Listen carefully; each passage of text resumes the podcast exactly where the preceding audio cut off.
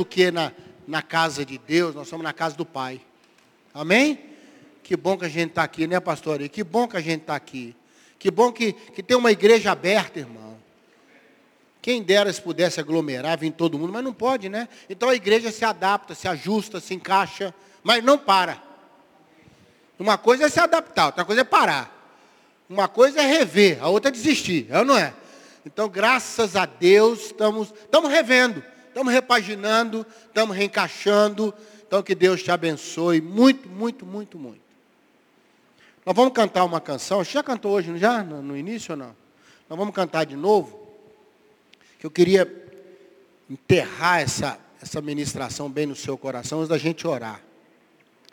Um dos textos mais fortes da Bíblia sobre confiança no Senhor para mim é de Abacuque. Ainda que a figueira não floresça. Não é? Ainda que não haja fruto na vide.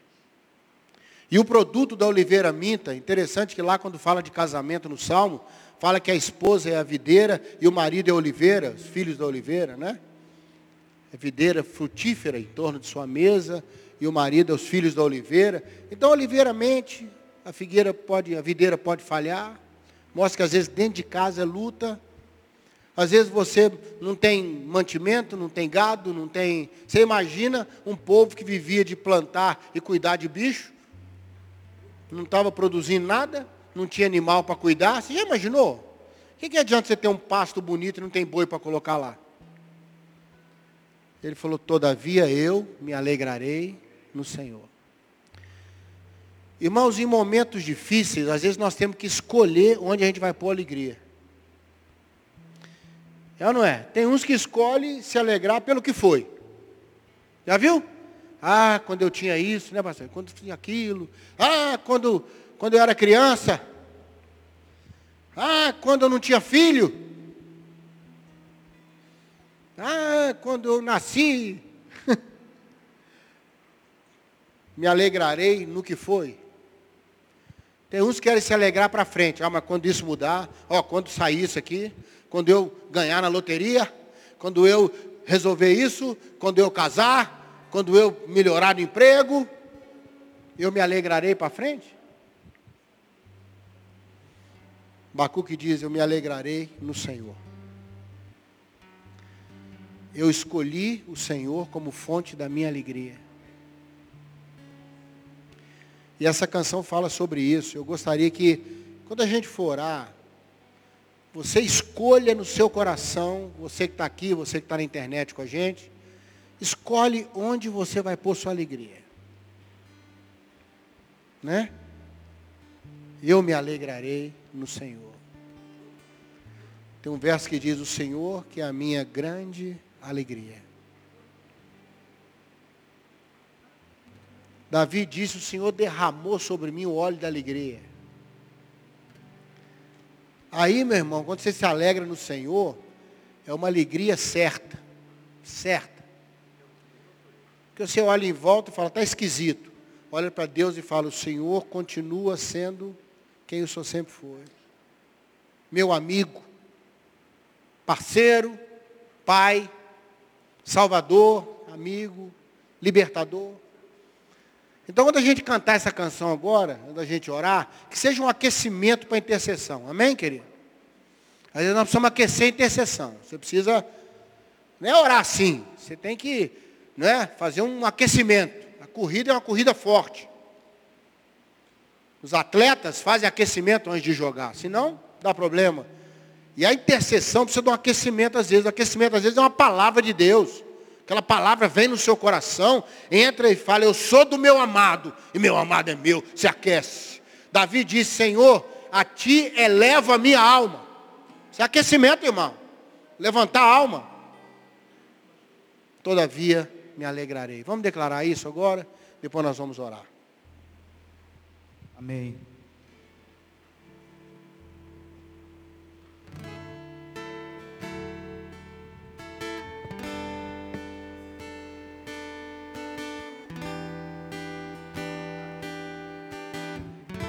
Cante como uma oração ao Senhor. Eu tenho.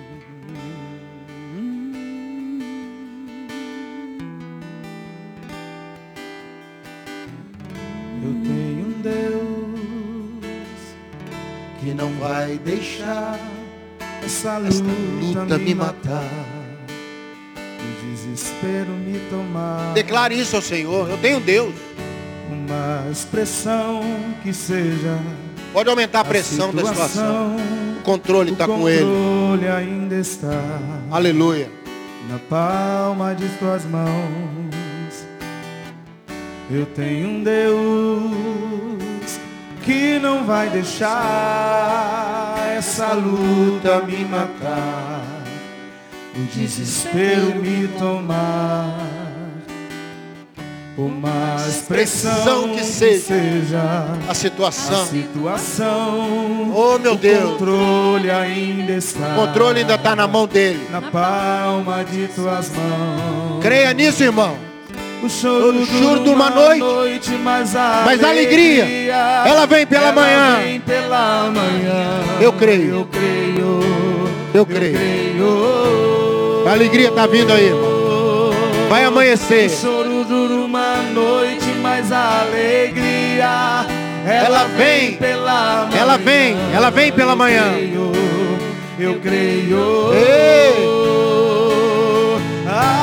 Ainda que a figueira Não não, floresça. floresça, Que não haja fruto na vide. fruto na vide, Que o produto da oliveira minta.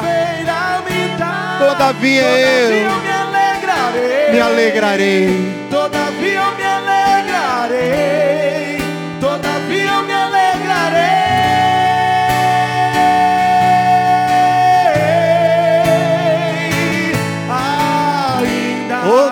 maravilha. que a figueira não floresça. Que não e haja fruto na vide. As coisas não acontecem. O produto da oliveira me dá. Oh, meu Deus. Todavia eu me alegrarei, e eu me alegrarei. Sim, eu me alegrarei.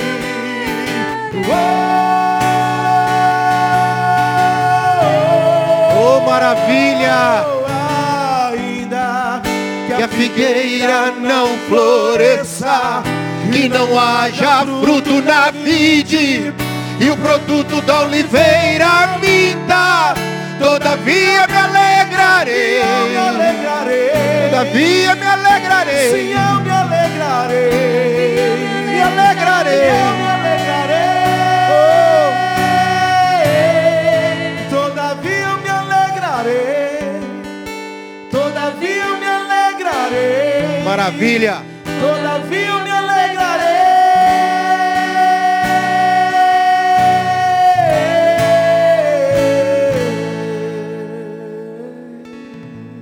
Maravilha. Aleluia. Meu irmão, para todo ainda que tem um todavia. Vamos orar? Se você quer colocar diante do Senhor alguma coisa sua ou de alguém, fique de pé no seu lugar. Como um testemunho. É o nosso momento de intercessão da reunião, irmão. Não é um ritual, não é fazer porque toda terça-feira faz. Isso é forte demais, irmão. A Bíblia diz, lançando sobre ele toda a vossa ansiedade, porque ele tem cuidado de vós. Quando eu lanço, que eu sei que ele cuida. Ó Deus, Deus vivo, Deus vivo, que reina, que mesmo em silêncio ainda reverbera toda a sua autoridade. Colocamos agora a necessidade de cada um aqui, a alegria, a preocupação, a tristeza, a ansiedade, a dificuldade, o braço curto para alcançar certas coisas. Nessa hora, Pai, nós vamos declarar como Abacuque, olhamos em volta e não há. Olhamos para o Senhor e encontramos o que precisamos. Tu és a nossa alegria. Tu és a nossa esperança, a rocha, a rocha firme dos, das eras, dos tempos. Muito obrigado, Senhor. Estamos apoiados sobre a rocha. Estamos, ó Deus, convictos que aquele que começou a boa obra vai concluir. Não estamos à deriva, nosso piloto tem um marco, tem um porto para chegar. E nessa hora, Pai, enfermidade, preocupação, ansiedade, impossibilidade, portas que não sabemos que tem do outro lado. Está tudo diante do Senhor agora, no nome de Jesus. Amém. Amém, querido? Vamos sentar. O povo já até desceu. Meu Deus. Glória a Deus. Ah, irmão, que coisa boa que eu quero compartilhar com você hoje. Nós vamos agora para a palavra de Deus um pouquinho. Amém? Coisa boa. Coisa boa que Deus me mostrou, concordância. A palavra de Deus é, é viva, sempre tem alguma coisa que só quer falar com a gente. E eu vou partir com você de Mateus 6,6. Mateus 6,6. Lança para nós, Léo. Já está. Existe uma certa conversa. Existem certas coisas que o Senhor precisa fazer só com a gente. Entrar no quarto, fechar a porta, falar com teu pai, orar, conversar com ele em secreto. Mostra que há certas coisas, irmãos, que é só Jesus, por Jesus, com Jesus. Eu queria tratar com você rapidamente nessa noite. A gente sempre é muito objetivo na terça, né, pastor? A gente tem um, é um toque, é uma, é uma conversa, é um, é um feeling. Eu quero falar com você sobre pelo menos três vezes que Jesus foi numa pessoa. Olha, Jesus era homem de multidões, irmão multidão. As pessoas aglomeravam, milhares. A Bíblia reporta que a multiplicação dos pães e peixes foi em cima de 4 mil homens, 5 mil homens. Fora mulheres e crianças. A Bíblia diz que onde Jesus ia, ia uma multidão atrás dele. Lógico, com expectativas diferentes. Certa vez Jesus chamou a atenção, vocês vêm atrás de mim para ser curado. Ou para receber alguma coisa, não tem importância. Jesus foi um homem que atendeu as demandas enormes, mas pelo menos três vezes Jesus vai focado numa pessoa para tratar aquela pessoa e cuidar daquela pessoa.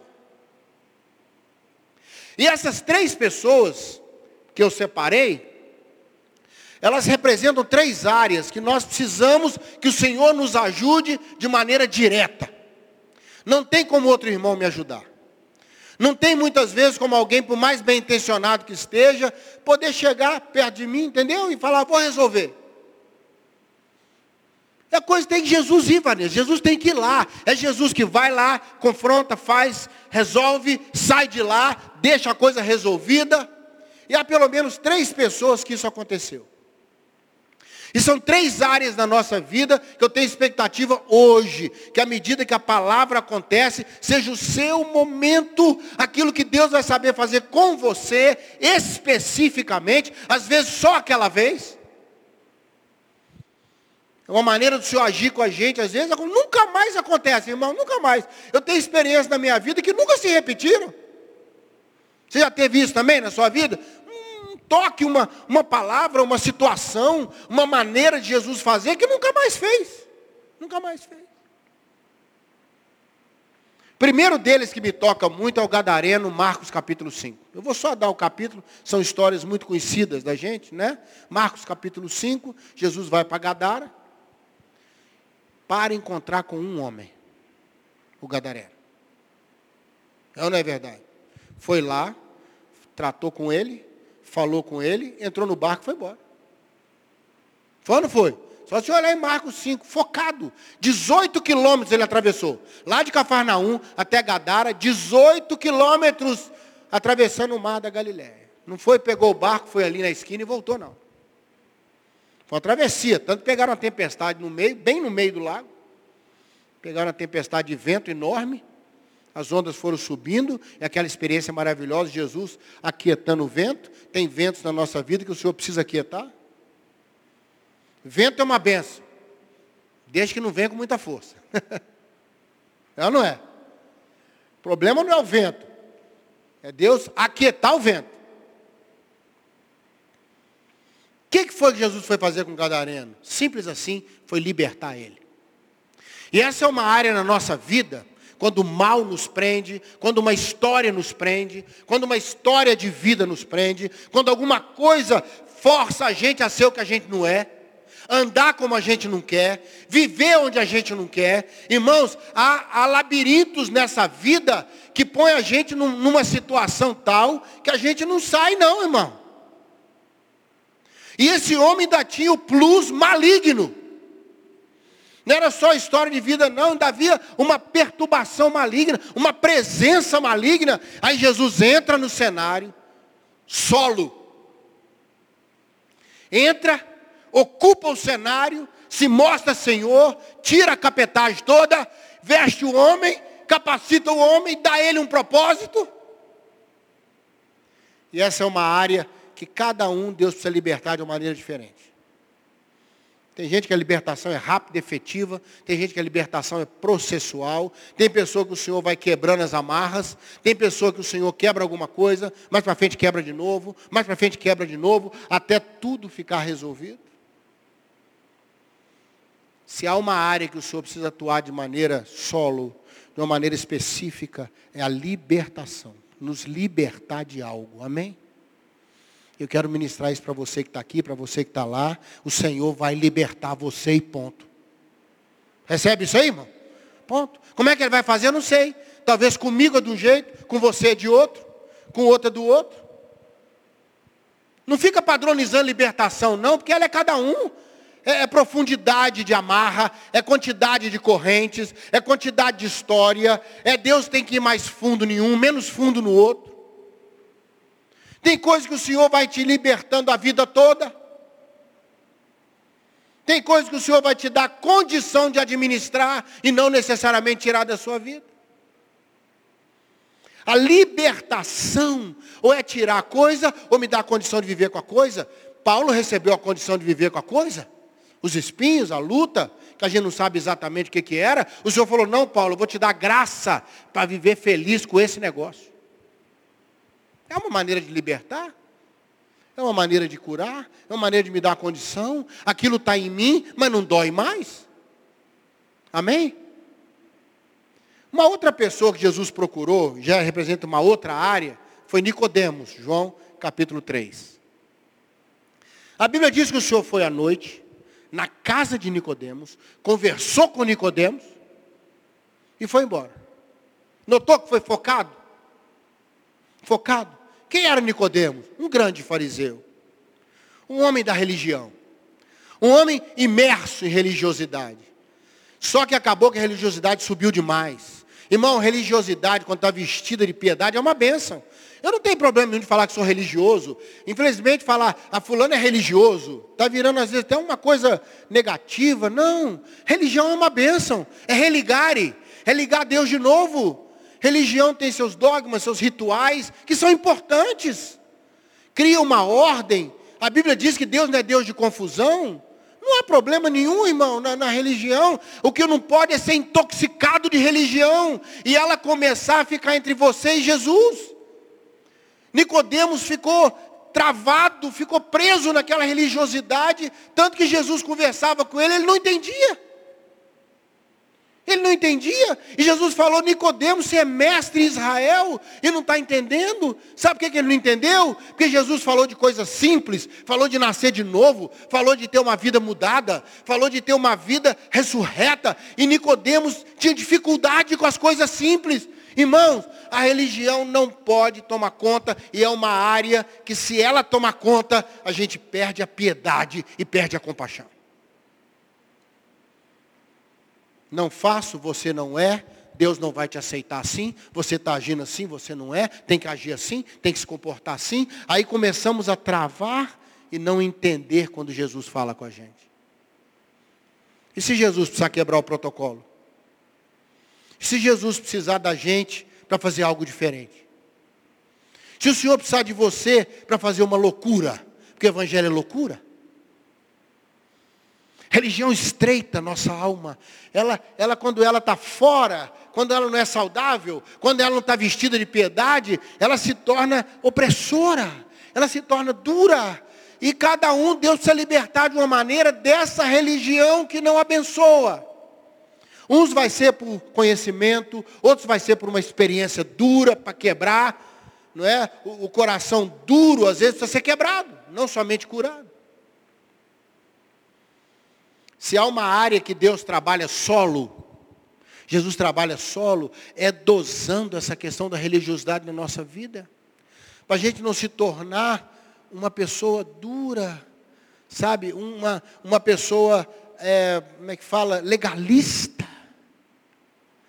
Uma pessoa sem compaixão, sem misericórdia, sem misericórdia da fraqueza do outro, sem, sem aceitar que o outro não dá conta.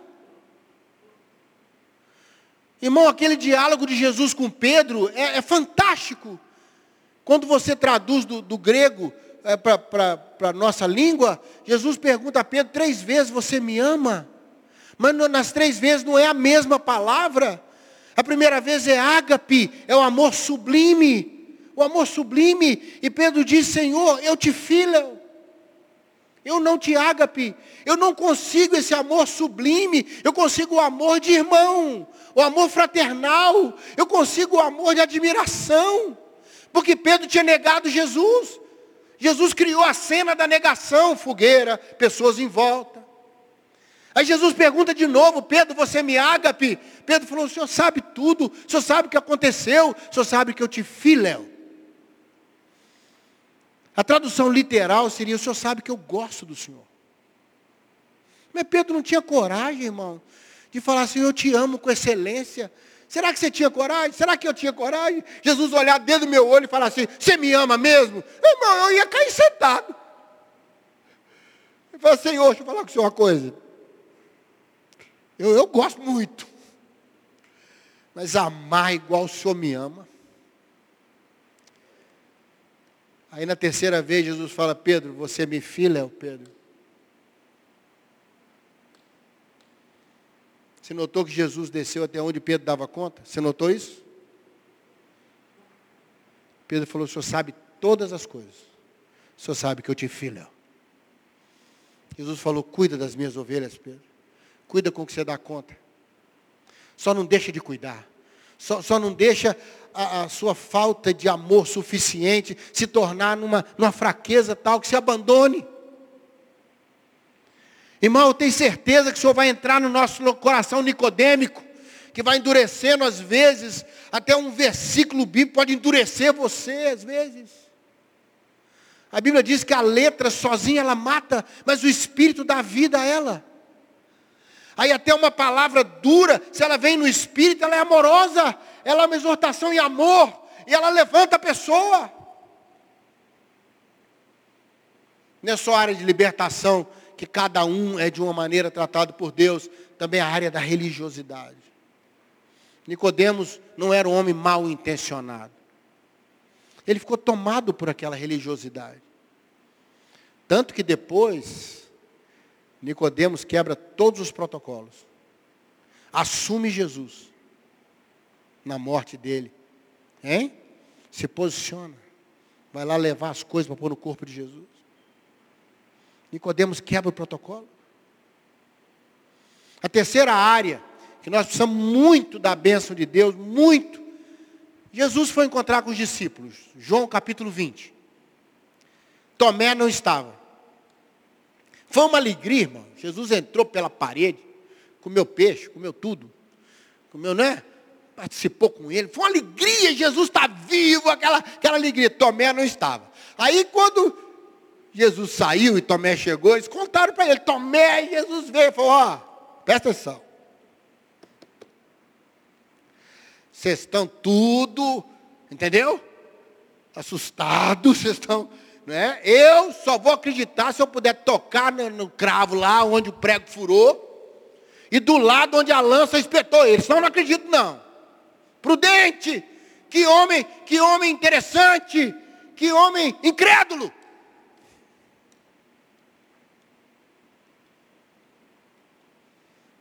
Oito dias depois, diz a Bíblia que Jesus voltou no mesmo lugar e foi direto em Tomé. Irmão, você pode ler lá.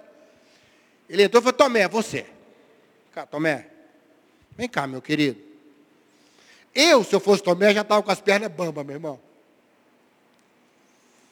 Ó oh, Senhor, é o Senhor mesmo. Não, não, Tomé. Não, não, vem cá. Toca aqui nos cravos, Tomé. Toca aqui onde a lança tocou. E para de ser incrédulo, Tomé. Ele ficou sem saber. Oh, Deus meu. Oh, Deus maravilhoso. Oh, não sei o quê. Falou, agora, Tomé. Agora. Mais bem-aventurado quem não viu e creu. Que quem não vê e crê, irmão, é um voto de confiança. É, é uma certeza diferente. E se tem uma área que Deus precisa tratar a gente, e aí Ele trata cada um de um jeito, é a nossa incredulidade. É a nossa incredulidade. É aquela coisa na hora H que você fala, meu Deus, será que vai mesmo? Será que vai cuidar? Sabe, mas é muito fácil eu estar aqui pregando e falar, creia, vamos irmão, aleluia. Mas sabe qual é uma das músicas que eu mais ouvi essa semana? Mais ouvi na minha devocional, punha uma vez, punha duas, punha três, pastores. Eu voltei lá atrás, grupo Voz da Verdade. Chama Soldado Ferido. A música diz, Senhor, não deixe o soldado ferido morrer. Passa o bálsamo, trata a ferida, cura. Não deixa, não deixa o ferido morrer. Essa é a música, soldado ferido. Você vai ouvir lá depois, maravilhosa. Por quê? A ferida vem. E na hora que vem, irmão, muda. A gente tem muita fé até a coisa acontecer dentro da casa da gente. A gente tem muita fé até a coisa bater na porta da gente. Aí nós precisamos ver, precisamos tocar. Aí eu preciso que aconteça isso, acontecer aquilo. Irmão, eu entendo tudo isso. Eu também passo por tudo isso. Mas nós cantamos aqui no louvor. Não me deixarei ser tomado pela pressão. Não vai me matar essa luta. Sabe por quê? Porque Deus continua no controle. Ele era, ele é e ele será depois disso. Ele era o Senhor antes da pandemia, continuará sendo o Senhor depois da pandemia. E é o Senhor durante a pandemia. Amém? Você crê nisso? Essas três áreas, eu queria orar por nós. Posso orar, pastor, por nós? Três áreas. Eu não sei quanto a você, mas eu entendi pela palavra que Jesus tratou as três separadamente. E eu noto que o Senhor trata cada um de uma maneira nessa área da libertação, nessa área da incredulidade, nessa área da religiosidade. São coisas que a gente, a gente vai sendo vivido, envolvido nessas coisas. Mas eu quero abençoar você hoje à noite, dizer: não se preocupe, Deus vai tratar com cada um de uma maneira diferente, mas a bênção é para todo mundo. Não se preocupe como o Senhor vai libertar o outro, como é que o Senhor vai tratar a religiosidade do outro, como é que vai tratar a questão da incredulidade do outro. Irmão, preocupa como é que Deus vai tratar com você. Quando chegar o dia que eu precisar de uma libertação, quando o Senhor precisar me livrar de mim mesmo, me livrar do opressor, do homem mau, me livrar do dia mau, quando chegar o dia que eu precisar ser tratado na minha religiosidade, aquilo, aquilo que eu aprendi da palavra, aquilo que meus pais me ensinaram, as coisas que eu vejo na igreja, não podem conspirar contra o Espírito da palavra de Deus, contra o Espírito do Senhor, que é cheio de misericórdia e compaixão. Não há também dizer que o Senhor aceita qualquer coisa, irmão, pelo amor de Deus. Aí ele tem compaixão, então vai aceitar tudo. Ele é amor, mas ele é justiça. Deus é amor. Mas a Bíblia diz que Deus é justo. Equilibrado. Ele sabe a hora de ir, a hora de parar. O que estou dizendo para você é que às vezes nós somos imersos nisso, incredulidade. Eu começo a ficar preocupado, eu começo a duvidar, eu começo a falar, Senhor, só se eu estiver vendo ali o que aconteceu para resolver. Aí o Senhor vem, interfere, chama a gente para o equilíbrio, equaliza a nossa alma. Amém, querido? Recebe essa palavra hoje? Vamos orar sobre isso? Quem sabe ter uma visita boa do Senhor para nós, para cuidar de nós. Vamos orar sobre isso? Ó oh Deus, que riqueza a tua palavra e nos dá essa maneira didática de mostrar como o Senhor trata as coisas na nossa vida. O Senhor trabalha pessoas especificamente. Foi lá na casa de Simão, curtidor, para tratar Pedro sobre a questão da religiosidade. Mandou descer os animais, falou, Pedro, está tudo puro, Pedro, liberta disso. Libera Cornélio. foi na vida, ó Deus, do pai daquele menino epilético. E ele desesperado falou, aumenta a minha fé, eu não creio. O Senhor fala, tudo é possível que crê. Libertou aquele homem da incredulidade naquela hora. Libertou a adúltera daquele momento terrível que ela estava. O Senhor agia especificamente nas pessoas quando o assunto era incredulidade, religiosidade ou libertação. O Senhor focava a pessoa, agia na pessoa, e o Senhor vai fazer assim com cada um de nós, de maneiras diferentes, mas com um propósito final só. Sermos feitos semelhantes ao teu filho Jesus. Ajuda-nos, Senhor. Ajuda a nossa incredulidade. Liberta-nos, Senhor. Equilibra a nossa religiosidade. Dá-nos um coração, Senhor, do Senhor na nossa vida. O Senhor pediu o nosso coração. É a única coisa que o Senhor pede de nós na Bíblia, filho, me dá o seu coração. E nessa noite nós abrimos nossa vida com expectativa dessa ação diferenciada do Senhor. Não há, não há padrão nisso, mas há propósito. Que o Senhor faça o melhor para nós. São pensamentos de paz que o Senhor tem a nosso respeito. Muito obrigado, Pai. Muito obrigado. Porque o Senhor tem nos ajudado. Tem nos levado dentro do quarto, fechado a porta. E tendo um momento a sós conosco, tão significativo, tão puro. Um lugar chamado esconderijo do Altíssimo. Um lugar secreto, um lugar nosso com o Senhor. Muito obrigado, Pai. No nome de Jesus. Amém, Senhor. Amém, queridos? Pastor, alguma coisa? Feriado, né? Então, terça-feira que vem, pastor Ari está lembrando que é feriado de carnaval. Apesar de ter carnaval, né? Mas vai ser o feriado, então não teremos a reunião aqui, tá, irmãos? Então, terça-feira que vem, não arará reunião, tá bom? Mas na outra terça nós estamos aqui, tá? Deus te abençoe, semana abençoada para você.